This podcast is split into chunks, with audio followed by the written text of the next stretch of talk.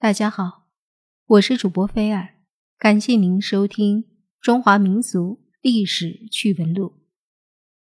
公元前二百二十一年，秦始皇完成了统一中国的旷世伟业。他拥有了广袤的国土、顺服的臣民、巍峨的宫殿、如云的宫女和无尽的财宝。但他并不满足，他想。永远占有这一切，于是他就想长生不老。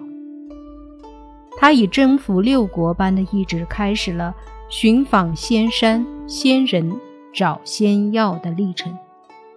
在第三次巡游时，他曾满怀希望与焦虑，奔波于大海之滨、大山之巅，用贪婪和期盼的目光搜寻着、探索着，却只有涛影、风声。秦始皇并不死心，先后派徐福、卢生等人到处寻找长生之药。徐福是齐国的一个方士，他毛遂自荐，上书秦始皇说大海中有蓬莱、方丈、瀛洲三座仙山，自己愿意带秦始皇入海寻仙，求得不死之药。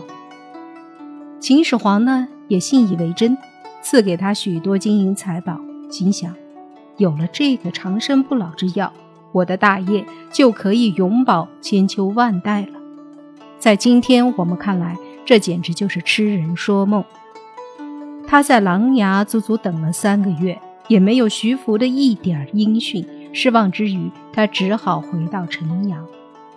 秦始皇最后一次出巡时，公元前二百一十年，他在琅琊又见到了徐福。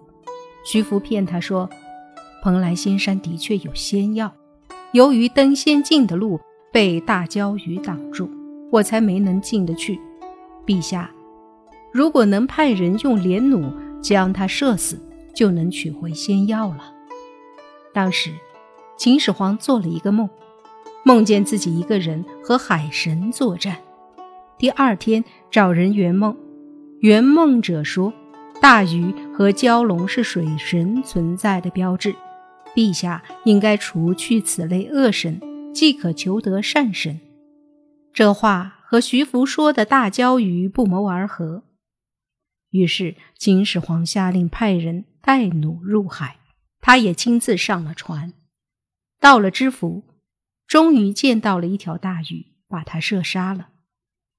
这次障碍消除了，徐福应该取仙药了。可是。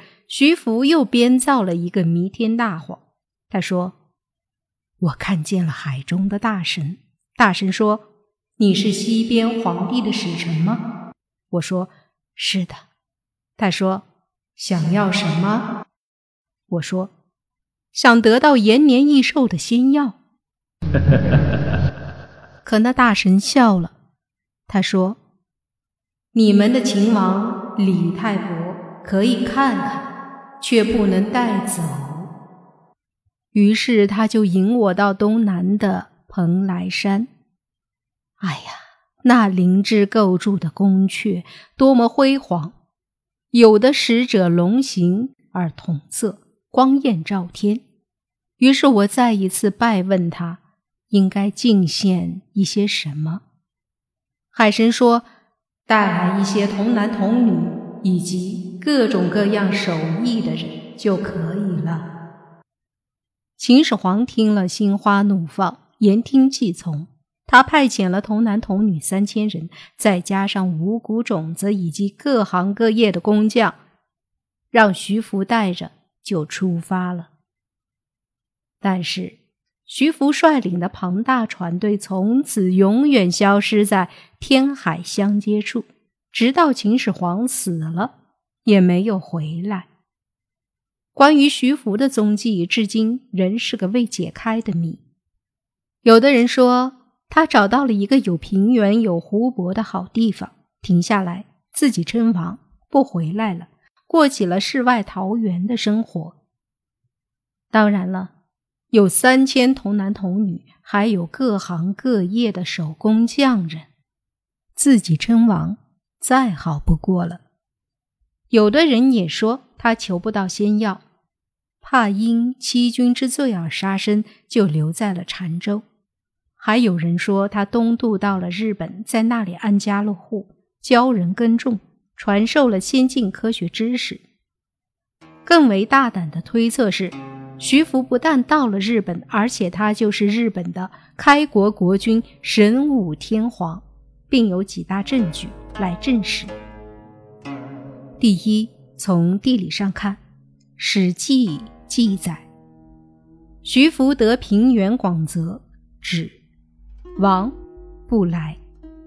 神武天皇开国处也有平原广泽，即琵琶湖与远淡海两大泽。两大泽附近有九处平原。第二，从时间上看。徐福在公元前二百一十年渡海东去，按神武本纪第八年继位，继位之年为公元前二零三年。据推算，神武天皇继位之年也是公元前二零三年。徐福是秦代人，神武天皇的遗物中也有秦代的铜镜。第三，从东征上看。徐福拥有庞大的船队与人员物资，有数千童男童女，有五谷种子，各行各业的工匠和器具。神武天皇东征时也用了舟，师有男军女军，途中屯军数年，制造兵器，储备粮食。按科学考察，日本此时尚处于石器时代。不可能建造船队，也不可能制造兵器。第四，从政治上看，徐福当时头脑中的制度是分封制，神武天皇建国后推行的也是分封制。秦始皇推行焚书坑儒的愚民政策，神武天皇当时也不使用汉字和中国语言，五百年后才使用中国汉字。第五。从出土文物上看，徐福东渡肯定带去了铜铁器、粮食、种子等等，而日本的弥生式文化即外部侵入文化系统，是中国大陆传到日本的。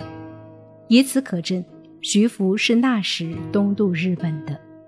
第六，从祖先上看，日本人类学家古部岩人博士研究结果表明。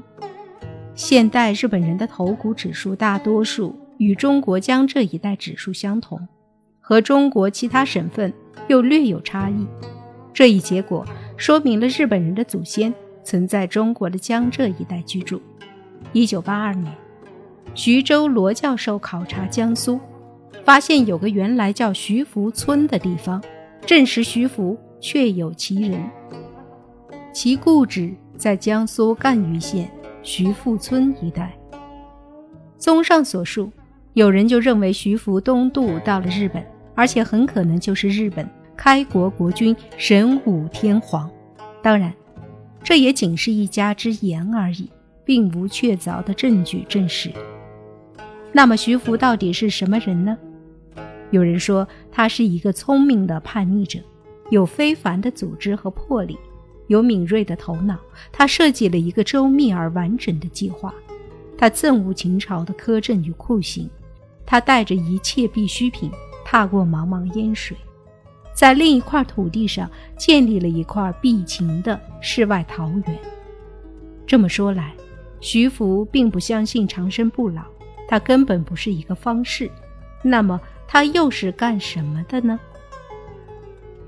徐福墓。坐落于日本和歌山，这就能说明他是日本人的开国天皇吗？这个谜至今也只是猜测而已。但是日本的文明传自中国，是不可争辩的事实。